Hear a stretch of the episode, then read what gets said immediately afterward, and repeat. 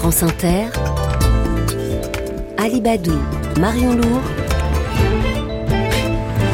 le 6-9.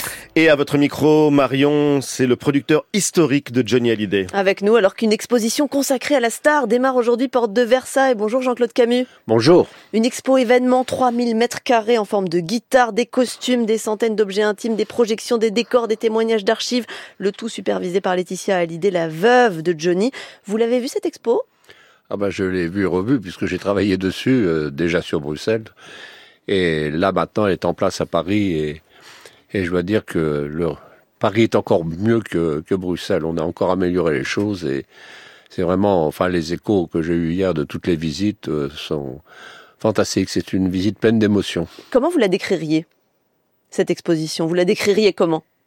Je l'ai. Vous la décririez comment? Qu'est-ce qu'on peut voir? Ben, on- on- ce qu'on peut voir, c'est on, rentre de- dans l'intimité de Johnny, et je crois que c'est ça qui, je crois que c'est ça qui est intéressant euh, des tas de choses que euh, des tas d'endroits que les, les évidemment les gens, ses fans n'ont jamais connus. On rentre dans son bureau de Marne-la-Coquette, par exemple.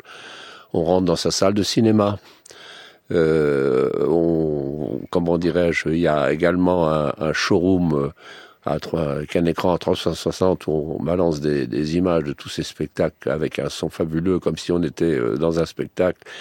Il y a vraiment plein, plein d'émotions. euh, il y a aussi le couloir de la solitude avec euh, la croix au bout du qui, portait toujours. Enfin, ses, ses couteaux, ses costumes, ses costumes de ville, ses papiers. Enfin, il y a, vraiment beaucoup, beaucoup de choses.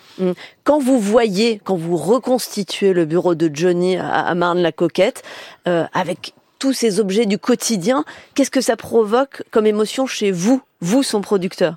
Moi, ça me bouleverse, ça me bouleverse parce que j'ai passé tellement d'heures dans ce bureau avec lui. Et c'est fidèle Et, et voilà, absolument, oui. Mais euh, je suis resté euh, combien de fois les rendez-vous et alors très curieux parce que Johnny était quelqu'un qui qui ne parlait pas beaucoup et j'ai, par moment on avait un rendez-vous ensemble et puis euh, d'un seul coup il y avait un mutisme pendant 20 minutes, une demi-heure. il fum- fumait clope sur clope et puis la- et puis et puis le rendez-vous redémarrait. Euh, et puis c'est là aussi que je l'ai vu, euh, puisqu'on avait transformé son bureau en chambre médicalisée. C'est là que je l'ai vu encore 48 heures avant. euh, donc quand je, je rentre dans ce couloir de Marne-la-Coquette euh, qui à l'exposition, c'est j'ai le cœur qui se serre, vraiment. Qu'est-ce qui, d'après vous, peut surprendre le plus les visiteurs dans tout ce parcours avec différentes thématiques On l'a dit, il y a aussi les États-Unis, il y a aussi tout un endroit avec les couvertures de magazines. Qu'est-ce qui surprend, y compris peut-être des fans de Johnny d'ailleurs.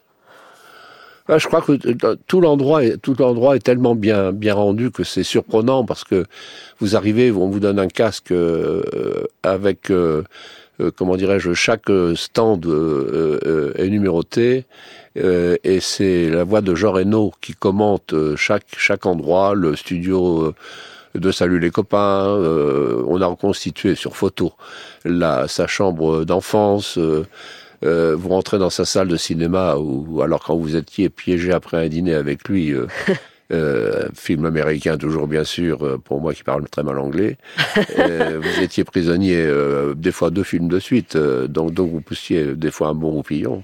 Ah ben tu comprends rien, t'aimes pas, t'aimes pas le cinéma, mais si Johnny, mais je suis un petit peu fatigué.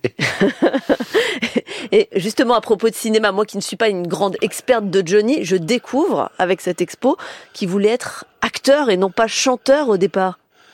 Oui, absolument, mais ça c'est quelque chose qu'il a qu'il a travaillé pendant pendant toute son existence. On lui a fait faire euh, au départ euh, des films, euh, on va dire plus que plus que légers, mais en fait sur la fin il a fait de il a fait de très beaux de, très- de très beaux films. Il était il était il n'est pas mauvais du tout du tout du tout. Mm. Et Y compris au théâtre où il était allé au théâtre Edouard VII aussi. Il avait fait une pièce au théâtre Edouard VII où il était très bien. et c'est vrai que Quentin Tarantino lui avait proposé un rôle? Oui, il l'a refusé. Incroyable. pas du rôle. Ah oui, oui, il a refusé. Ah mais c'était Johnny, vous savez que ça, il, sa- bon, il savait ce qu'il voulait et quand il avait une idée bien bien précise, euh, c'était pas la peine de revenir en arrière. Et pour quelle raison il l'a refusé? Il aimait pas le rôle, c'était un rôle de méchant euh, et, et il voulait pas de ce rôle. Il voulait pas faire le méchant. Il voulait pas faire le méchant. Est-ce que cette exposition, euh, elle est à la hauteur du monstre sacré qu'a été Johnny? Très sincèrement, je crois pouvoir dire que oui. Et quand je suis là-bas, il m'arrive de me dire que s'il y a quelqu'un là-haut, il peut être fier de, de, ce, de ce qui a été fait, parce que c'est vraiment vraiment quelque chose de très très bien. Les, les visiteurs qui ont vu l'exposition des Stones, etc. et tout, disaient hier, mais, mais c'est c'est formidable, c'est tellement mieux, etc. C'est vraiment, vraiment bien fait. Mieux que l'exposition des Stones. Oui, mieux que l'exposition des Stones, absolument, oui. Alors, je précise quand même pour euh, nos auditeurs qui souhaiteraient y aller, c'est 24,50 euros le billet, donc il y a un petit, euh, un petit prix euh, à payer. vous n'avez pas peur que les gens disent, on exploite aussi le filon de Johnny en, en, faisant payer un ticket quand même assez cher? Bah, Écoutez, vous savez, avant de couvrir les frais de tout ce qui a été fabriqué sur 3000 mètres carrés, euh, euh, la location, etc., du, hall de, de, la porte de Versailles, euh, je peux vous dire qu'il va falloir euh, beaucoup, beaucoup d'entrées, mais je parle de 100 000 entrées, ne couvrirait pas les frais, pour tout vous dire. Mm. Ben, on compte plutôt sur 350 000 entrées. Donc, euh, euh, bien sûr, euh, alors on va parler d'exploitation. Moi, je veux bien. Moi, je pense que c'est plutôt soigner sa mémoire et, continuer à soigner sa mémoire et qu'il existe encore au cœur des Français. On a vu lors de, de ces obsèques l'amour de, de, des Français pour, pour Johnny. On a vu cette foule que, que, que jamais vue depuis Victor Hugo. Mm. Un objet? À retenir de cette expo Emblématique peut-être? Ah bah moi c'est le le couloir de la solitude euh, où tout au bout il y a dans une vitrine euh, sa petite croix qu'il avait faite dessiner et, qu'il portait tout le temps. Voilà. C'est ça que vous retenez vous?